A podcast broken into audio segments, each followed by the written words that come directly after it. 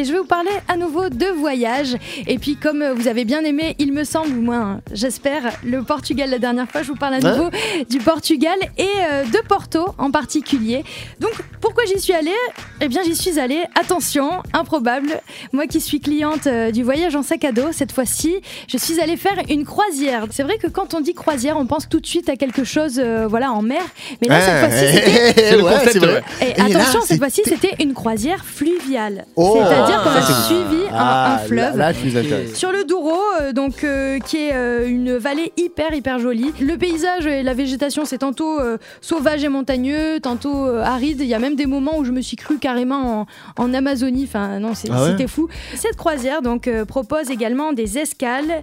Donc tout d'abord, j'ai bien entendu visité Porto. C'est euh, une ville qui grouille de monde, c'est très coloré. Il y a à nouveau les, les façades avec les faïences, les azulejos dont j'ai parlé la, la dernière fois. C'est pas une ville musée, quoi. C'est une ville qui, vit, euh, mais. Ouais. Ah ouais, Mais d'accord. euh, c'est chouette.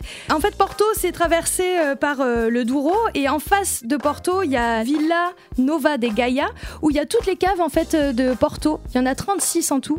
Pour en revenir à la croisière, de- donc elle débute de Porto et ensuite euh, elle, elle va au, tout au long euh, du Douro. Elle s'arrête à Villarreal où il y a un super euh, manoir à voir qui s'appelle le manoir des Mathéus avec des jardins à la française. Villarreal, oui, ça, on a changé de pays là. Villarreal, c'est en Non, Espagne non, on est toujours au, Portu- euh, au Portugal. D'ailleurs, euh, oui, je l'ai pas précisé, mais le Douro, ça va super loin, ça va jusque euh, presque le milieu de l'Espagne. Villarreal, je crois que ça veut Oui, dire la ville du roi, donc je crois qu'il y en a partout en fait. Ok, c'est comme Ah ouais, nous, ouais. chez nous en France, un euh, Villarreal, l'Hôtel Villeneuve, ah, tu vois, ou. Hôtel Dieu. Voilà, je voulais quand même vous donner euh, mon avis sur la croisière parce que c'était une grande première pour moi, hein, qui suis euh, cliente des voyages euh.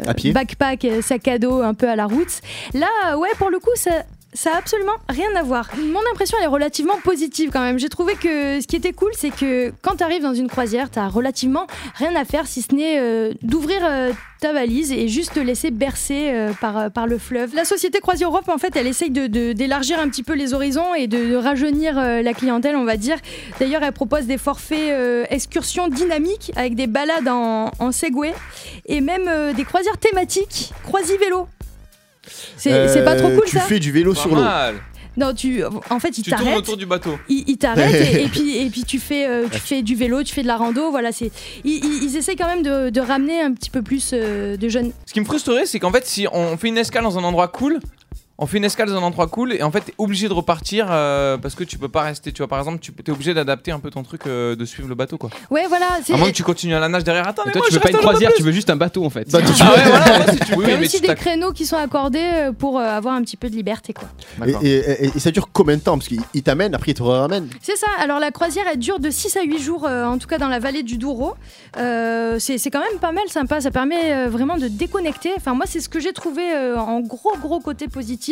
C'est hyper reposant et relaxant, quoi, comme voyage. euh, tu Ouais. t'occupes de rien, on t'amène à, à des endroits. C'est peut-être pas un voyage que j'aurais fait euh, toute seule, mais j'ai eu l'opportunité de le faire. Donc euh, finalement, c'est une belle surprise, c'est une jolie surprise. Et euh, voilà, merci à Tourmag qui m'a fait confiance pour euh, aller faire mon petit reportage là-bas.